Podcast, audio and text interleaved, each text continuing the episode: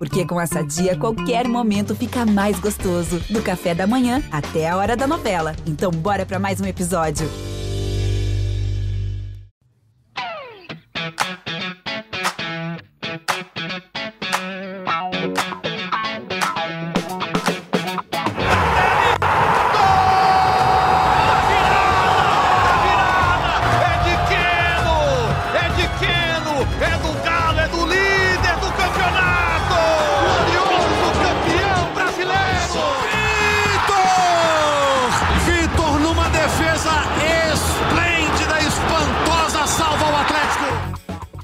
Abraço a você que nos acompanha. Esse é o GE Atlético chegando depois de mais uma vitória atleticana no Campeonato Brasileiro. Vitória de alívio, vitória de reabilitação na temporada, vitória contra um adversário que em várias histórias passadas aí já, já tinha incomodado. O Galo incomodou no jogo, o Botafogo vendeu caro, mas o Galo prevaleceu, venceu no Rio de Janeiro 1 a 0 e com isso é líder do Campeonato Brasileiro. Nesse momento, se você está nos ouvindo na segunda-feira, antes do jogo do Palmeiras com Cuiabá, o Galo é líder do campeonato. Agora, se uh, o, o, Palmeiras conseguiu recuperar a liderança, a gente não tem como saber, porque estamos antes do jogo aqui. Basta o Palmeiras empatar o jogo com o Cuiabá. Sou Henrique Fernandes e eu vou tocar a bola com os nossos convidados de hoje para a gente falar da vitória do Atlético 1 a 0 sobre o Fogão lá no Rio de Janeiro. Carol Leandro, vou abrir contigo aquele destaque inicial Zaratinho resolvendo, Turco mudou um pouquinho o time e voltou com três pontos na bagagem. Tudo bem, Carol? Tudo jóia, Henrique, Jaime, Laura. Fala, massa atleticana. Chegar depois de vitória é sempre melhor, né, Henrique? Pra mim, o Galo tá juntando os cacos, lambendo as feridas, tentando dar a volta por cima. Nesse, nesse, nesse quesito, a vitória é importantíssima. Voltamos com três pontos do Rio de Janeiro se uma vitória logo após uma eliminação é muito importante. A gente se mantém na briga e com todos os problemas que a gente aponta do Galo toda semana, o time ainda é líder. Esse time é muito, muito, muito bom. Tá precisando de ajuste, Henrique, mas esse time é muito bom. É líder do campeonato nesse momento que estamos gravando aqui. Jaime Júnior, Antônio Mohamed disse: o importante é a vitória. O importante era ganhar o jogo do Botafogo, né? Ele reconhece, faltou um pouquinho de desempenho mas três pontinhos na bagagem para estancar a sangria, né, Jaime? Tudo bem? Opa, Henrique, um abraço. Abraço para Carol, Laura, todos que nos acompanham. E ele diz, né? Precisa melhorar, mas tão mal não está. Tanto que o Atlético é o líder do campeonato, né? Você chega aqui, um turista europeu, por exemplo, e vai querer conhecer mais do futebol brasileiro, quem é esse é, Atlético. Aí entra lá nas páginas esportivas do Brasil fala, esse cara tá sendo pressionado, esse cara, a torcida quer que esse cara vá embora, é interessante. Acabou o jogo, é, o Atlético postou na rede social lá uma foto do Zaratio, e aí, impressionante, um monte de fora turco, mas é um monte de fora turco. É, ele, ele segue sem moral com a torcida. Se o Atlético tiver novamente um, um, é, uma sequência de resultados ruins, sabe? Nossa, a, a coisa piora. O, o atleticano ainda não consegue confiar no trabalho do turco, mesmo o Galo líder do Campeonato Brasileiro. Agora, vem aí, né, a partir de quinta-feira, Pavon, Pedrinho, Melhor. Kardec, é. Gemerson, o time mais encorpado. A gente viu eh, nesse jogo contra o Botafogo, gente, o Botafogo é um time para mim de nível médio, é um time ali para estar tá ali no meio da tabela do campeonato, mas é um time que está tá enfrentando problemas com desfalques, né? 12 então, desfalques para esse jogo, né? Tinha, é, tinha 11 e perdeu o gatito né, de última hora, é, passou mal. Então, assim, ele fica mais fragilizado ainda, o time do Botafogo. É, o Atlético, que tem um ótimo elenco, é, o Atlético perdeu os jogadores, saíram porque foram negociados, porque o Atlético precisava negociar esses jogadores, e o Mohamed não ganhou reforço, e ele não reclamou disso, ele seguiu com, com esse grupo, né? E aí ele perde jogadores machucados, né? Então nós estamos falando aqui que ele perdeu o Savarino, ele perdeu o Dylan, aí ele perde machucado é, Zarate, o Keno, Vargas. Então é, é um momento que o Atlético ele sente esses desfalques, mas consegue se manter ali na briga nas primeiras posições, né? Para o Botafogo, por exemplo, evidentemente é bem mais difícil. E agora acontece o inverso. Esses caras estão voltando. É Keno que está ganhando ritmo de jogo, assim como o Zarate, assim como Viajou o Jair. com todo mundo, né? Viajou com todo com mundo à disposição. Mundo. Todo mundo à disposição. Mundo. Então, assim, pôde escolher com um pouco mais de conforto é. o Turco Mohamed. É lógico que tem jogador ali que não está 100%, que queria usar um pouco mais. A gente pode citar o Keno, principalmente mas ali ele pôde tomar a decisão com, com mais tranquilidade. Só tocar a bola rapidinho para Laura, Jaime, depois a gente pode aprofundar muito mais, para que ela também saúde a torcida atleticana que está nos ouvindo, ou você que não é atleticano e gosta do nosso conteúdo. Ô Laura, é, golzinho para o Zarate extremamente importante, né? Ele foi um dos caras que acabou sendo, assim como todo time, é, esteve abaixo contra o Flamengo, também é, sofreu algumas críticas pela atuação. O jogo aconteceu muito do lado que ele estava, especificamente na, na quarta contra o Flamengo. Mas ele mete um gol, ele participa, ele ajuda o time. Importante para ele, né? Que é um jogador que foi, foi essencial para todos os títulos na temporada passada. Tudo bem, Laura? Fala, Henrique. Importante para ele, para o Atlético. Estou na dúvida se ele queria realmente fazer o gol ou cruzar. Isso aí eu não, não, não tenho essa resposta ainda, não. Carol, Jaime, torcedor e torcedora atleticana. Acho que o Atlético entregou resultado, que era o que era importante, três pontos, mas ainda precisa melhorar na performance. Destaco aqui alguns é, apresentações individuais que ainda estão abaixo. O Alonso não está na sua melhor fase. Ontem teve uma hora lá no final do jogo que ele deu uma bobeada deu um chutão para cima ali, quase que complica o Everson, errando muita saída de bola também. Acho que ofensivamente o Atlético precisa criar mais, mas como a Carol disse, está lambendo as feridas, importante somar três pontos, líder do Brasileirão, tem cinco derrotas só no ano. Acho que a cobrança, o sarrafo aumentou muito, e é por isso que, como o Jaime disse, na fotinha postada lá após jogo, a torcida está pegando no pé do turco. É, eu falei, tenho minha teoria aqui sobre por que, que o turco apanha tanto. É, ele é um impostor em relação aos que estavam ano passado. É mais confortável bater no impostor do que apontar jogadores que estejam jogando mal.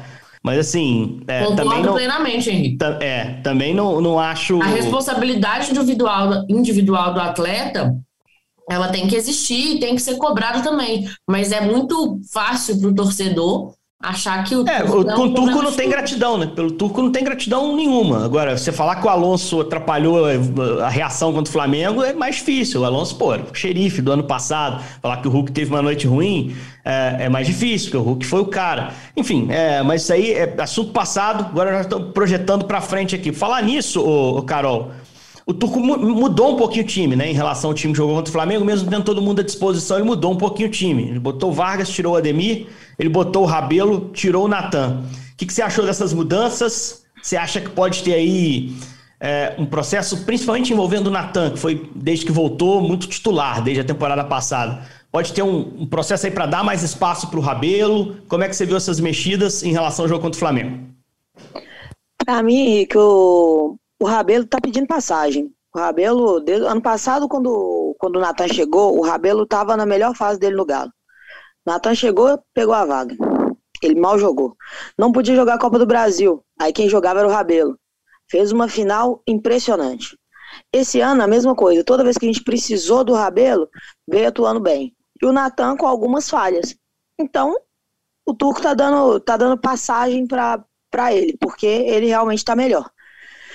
E lá na frente, eu já acho que foi mais uma questão do jogo.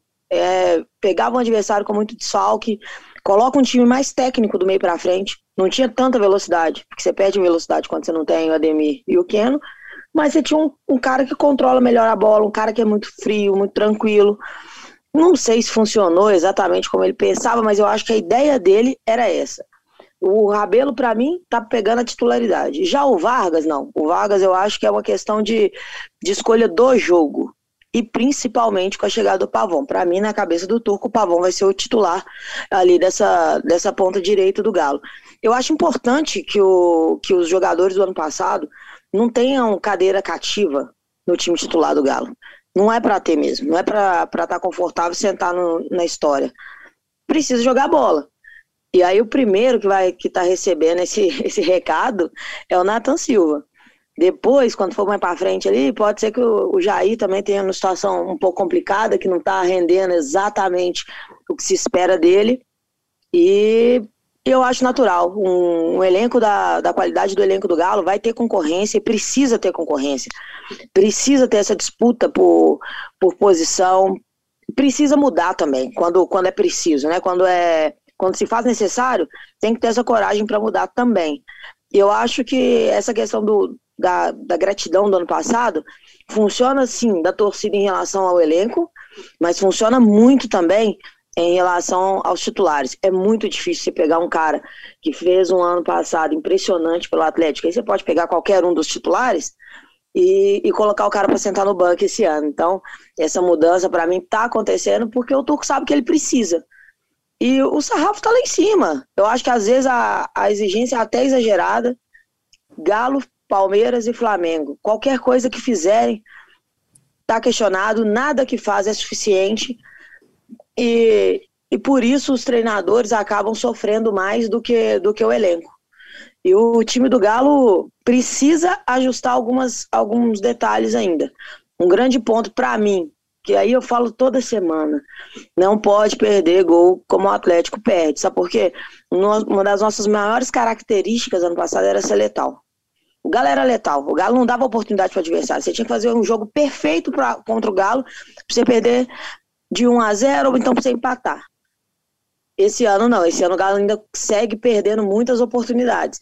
E esse ajuste, eu acho que ele é o mais urgente de ser feito para que não, não sobre tanta responsabilidade para os demais. Porque se a gente fizesse mais gols, talvez um, um lance de você saída. Você cria margem de erro, né? Você cria margem de erro para o time, né? Porque fica super valorizado, Henrique. É, não, ninguém vai acertar 100% das jogadas. É isso. Então, por exemplo, o, o, o Alonso faz muita coisa boa durante o jogo. Mas se aquela bola que ele, que ele complica o Everson, Espanou a gente toma lá, um gol, né? é. se a gente toma um gol ali, pô, é dois jogos seguidos que a gente toma gol por causa do, do Alonso. Mas se a gente tivesse 2, 3 a 0, esse lance não faria tanta diferença. Eu acho que os erros do Galo, eles são super valorizados, tanto pela exigência, mas também porque como a gente tem feito menos gols, se faz mais necessário não errar lá atrás. Posso e quando um eu falo lá atrás, é tudo. Pode, Jaime. é, ilustrar aqui o que está dizendo a Carol, que é interessante a gente fazer essa comparação. E depois que eu vi esses números, e concordo com a Carol, o Atlético perdeu, eh, teve erros na finalização, mas, mas para mim o principal ponto de diferença do ano passado, que o Atlético eh, precisa estar atento, muito atento, é a questão do sistema defensivo. Se a gente comparar o Atlético das primeiras 17 rodadas do Brasileiro do ano passado com, com as primeiras 17 desse ano, estamos na 17ª rodada, no ano passado o Atlético tinha feito 26 gols até a 17ª rodada. O time deste ano fez 25 até agora. A diferença é só de um gol a mais para o time do ano passado. Então você vê que o desempenho ofensivo está muito parecido. O defensivo é que está diferente.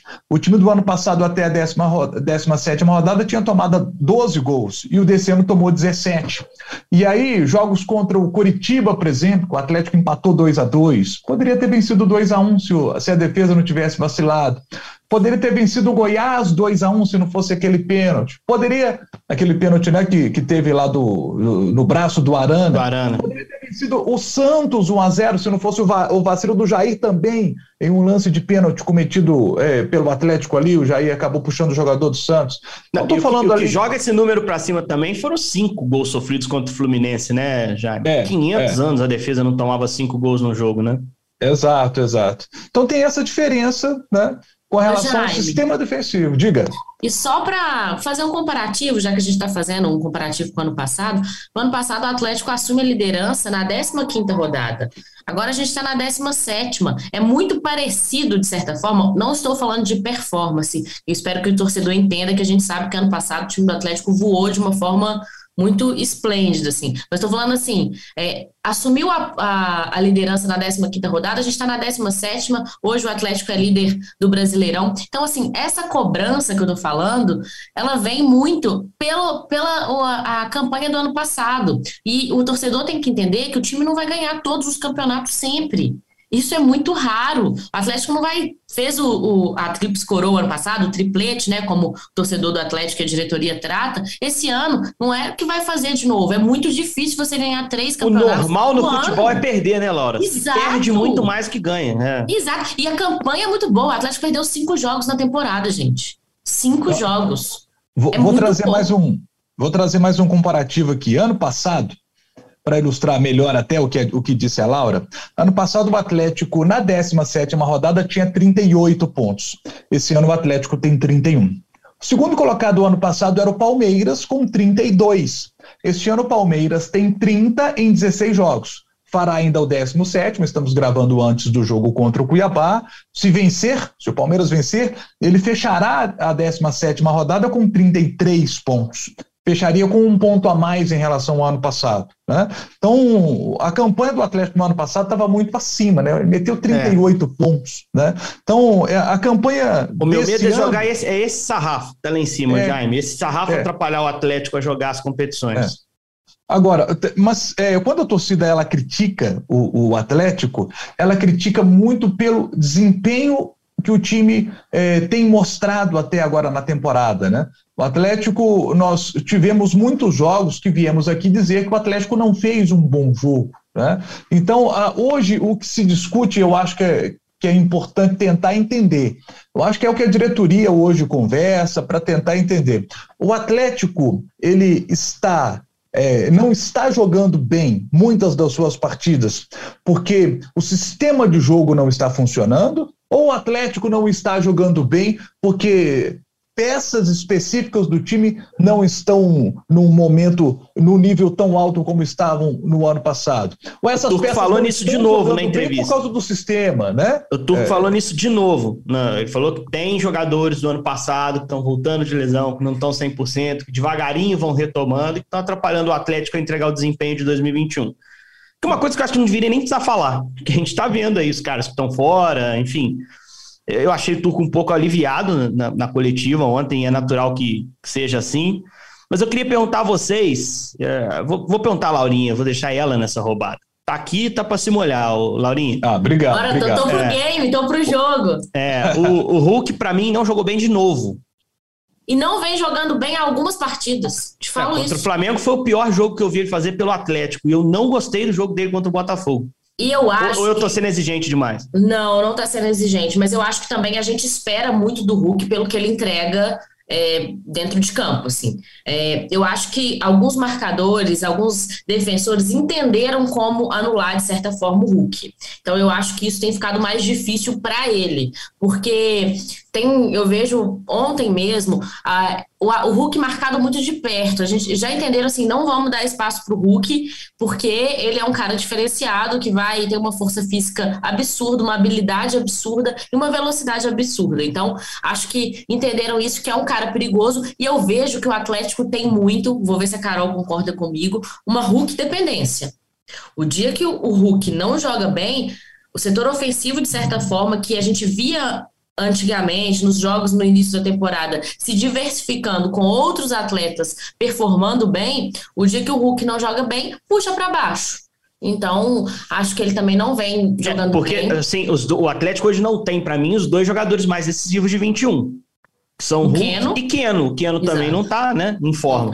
O Keno tem sofrido muito com lesão e isso prejudica a sequência, porque às vezes o Keno volta, volta, joga um jogo bem, já sente de novo. Eu acho que isso está prejudicando uma sequência. O Keno não teve uma sequência de jogos ainda esse ano para ele de fato é, performar bem, né? Então eu acho que o Atlético tem sofrido muito com isso e a importância desses reforços que estão chegando agora, né? Para dar uma pra oxigenada time, nesse. Principalmente Exato. na frente, né? Dos quatro, Exato. três são jogadores de frente com diferentes Exato. características. Quer falar do Hulk, Carol? Sempre quero falar do Hulk. Mas você concorda dessa Hulk não, independência, pra, Carol? Só para não ficar aqui, porque eu perguntei e o torcedor às vezes está ouvindo, pô, a gente tá querendo criar crise em cima da, da atuação do Hulk. Gente, o Hulk é um craque. Eu falo várias vezes aqui que é o melhor jogador do futebol brasileiro hoje e o que aconteceu quarta no Maracanã não muda a minha opinião. Assino acho que esse cara é o mais decisivo. Assino com o relator. Né? nós estamos pensando aqui é mais assim no funcionamento do time, se há alguma coisa, se o problema dele no pé talvez tenha voltado a incomodar, se vocês estão percebendo algum é, algum, alguma, algum cansaço, desgaste dele, um posicionamento eu diferente. Eu acho que ele tá é desconfortável, Henrique. É. E aí, Carol? Hulk dependência, o Hulk tá mal, o que tá rolando? Eu acho que o Hulk, depois de quase um ano, de um, nível impressionante, ele pegou uma sequência ruim de jogos. Para mim, passa essa Hulk dependência passa pela ausência de jogadores com características diferentes da dele. Quando eu falo diferentes da, da dele, não é que todo mundo do ataque do Atlético faz o que o Hulk faz, porque isso é impossível. Mas, por exemplo, o Nacho não é um cara de velocidade, é um cara de triangulação, de aproximação. O, Zara, o Zaratio, a mesma coisa, não tem o drible individual. O Vargas, a mesma coisa. Então, são jogadores que precisam de quê? De aproximação, de troca rápida de passe com movimentação para sair de frente para o gol. E aí, a gente, quando o bicho pegava no passado, o, tá, o Hulk tá muito marcado, era bola no. Vamos colocar o Savarino, grande parte do ano, bola no Keno. Esses jogadores são diferentes. São jogadores que vão para cima, faz o drible e aí ele quebra a marcação. Aí o cara que tá no Hulk tem que sair para dar o bote. E aí o Hulk já ganha um pouco mais de espaço. Ou então, quando o bicho tava pegando demais, colocava o, o Diego Costa e aí prendia o zagueiro e o Hulk afastava um pouco.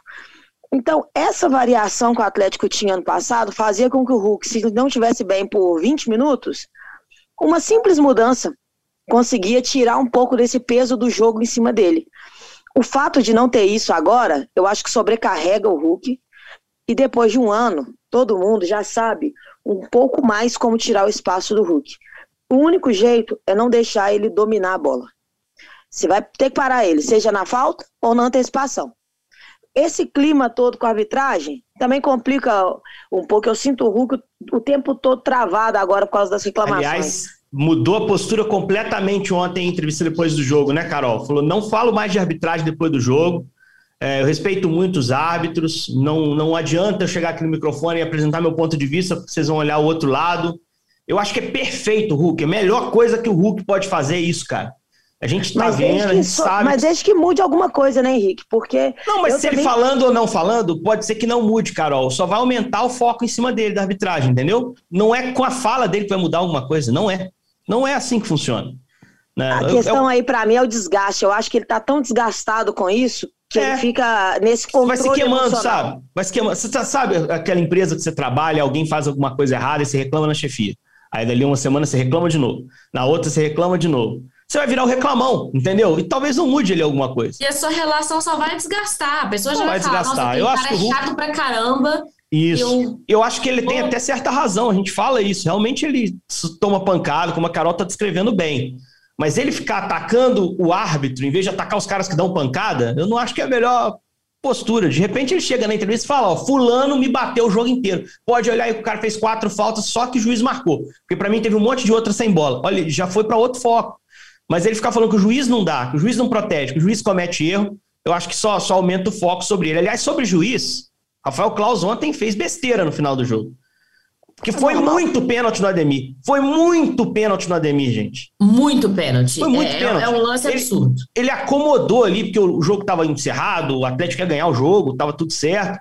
Mas ele tinha que ter, não tem a menor dúvida disso, ele tinha que ter marcado a penalidade. É evidente que ele tinha que ter marcado, porque é um saldo de gols, é uma coisa de aplicação de regra. Alguém aí discorda de que, de que houve pênalti do Romildo Del Piage no, no, no Ademir? Eu estou falando alguma coisa errada aqui? Como é que é? É, é muito claro o pênalti, né? Claríssimo o pênalti e ele acabou não marcando. É, aliás, o Atlético está cobrando, o Rodrigo Caetano está cobrando da CBF a liberação do, do, do áudio lá do, do jogo contra o Flamengo, para entender quem é que marcou aquele segundo gol. Né? O Bandeira que marcou aquele segundo gol de fato, porque ele não tinha visão alguma daquele O gol do entrou, não, não entrou, né? O gol é, da bola entrou, não entrou. entrou. A, a, a, o Bandeira não podia marcar. Né? Ele não tinha visão, ele não tinha condição técnica de ver aquilo, não tinha como. Então, quem é que marcou? O áudio do Daronco, né? Liberar ali aquela conversa lá do VAR, do jogo. O negócio já tá, só tá indo para debaixo do tapete, Daronco já voltou a pitar, é. tá tudo. Cadê? Cadê o áudio? Não, Isso eu acredito mais nesse tipo de pressão de fora do campo para fazer a arbitragem mudar a sua apreciação dos lances do que o Hulk se expor a esse ponto. Né? Por isso que eu acho que o Hulk age bem. A gente já tinha falado sobre isso aqui. É melhor se distanciar dessa polêmica, jogar bola, que ele joga demais. Daqui a pouco a bola vai voltar a entrar. Quase entrou no Newton Santos. O gol que a gente está falando aí, que o pênalti que deveria ter sido dado, quase foi gol dele, uma bola na trave. Então, assim, é relaxar e, e pensar no, no, que vem pela frente. Aqui, olha esse número: oito faltas sofridas pelo Hulk e seis faltas cometidas pelo Hulk. Eu vi o Hulk é, voltando muito, né? Saindo muito daquela função dele do falso 9. Ele, ele é um jogador muito móvel, mas eu acho que ele saiu até mais. Até porque normal, o Botafogo jogou também, né? O Botafogo, depois é. do gol do Galo, ele tem um momento ali até de pressão e o Hulk vai lá ajudar, naturalmente. Né? E aí ele faz falta, ele toma falta, e ali esses números cresceram. Né? É isso. Galera, quinta-feira, então, tem jogo de novo. O Galo pega o Cuiabá, esse jogo às sete da noite, fora de casa. É, no ano passado ganhou lá, ganhou de 1 a 0 lá, o gol do Nacho, salvo engano, né? Numa bola que o Hulk deu assistência, isso mesmo. Aí o Nacho saiu machucado nessa partida, ficou fora de jogos importantes, mas voltou e aí é, ajudou o time a seguir o caminho. Vamos ver se o Galo vence de novo. Não dá para falar muito do Cuiabá, porque o Cuiabá ainda joga contra o Palmeiras. É, pode ser um jogo para manutenção ou retomada de liderança, é mais um jogo fora de casa. Eu acho que jogar fora de casa está sendo até bom para o Turco, nessa sequência a curto prazo, que a torcida está pegando no pé. E aí, claro, na sexta-feira a gente volta para repercutir esse jogo. Tá certo, Carol Leandro? Obrigado, hein? Tá certo, Henrique. Agradecer todo mundo aí pela, pela audiência, né? A massa tá, tá sempre colada com a gente, a gente sempre recebe feedback aí na, na rede social. Laura, Jaime e o Henrique pela, pela companhia e voltamos aqui, eu espero, que depois de mais uma vitória, que é sempre melhor gravar depois de vitória, viu? sempre mais leve, né? Mais tranquilo. Se bem que hoje foi um episódio pós-vitória com um monte de crítica também. Mas faz parte. O, faz importante parte. aqui é repercutir o Galo com qualidade. Espero que você que está nos ouvindo é, entenda assim. Jaime, muito obrigado. Laura também, Opa. muito obrigado pela participação. Agradeço também ao Bruno Mesquita, que nos coordenou aqui na gravação de hoje. A gente volta, portanto, na sexta com mais edição do GE Atlético. Valeu, galera!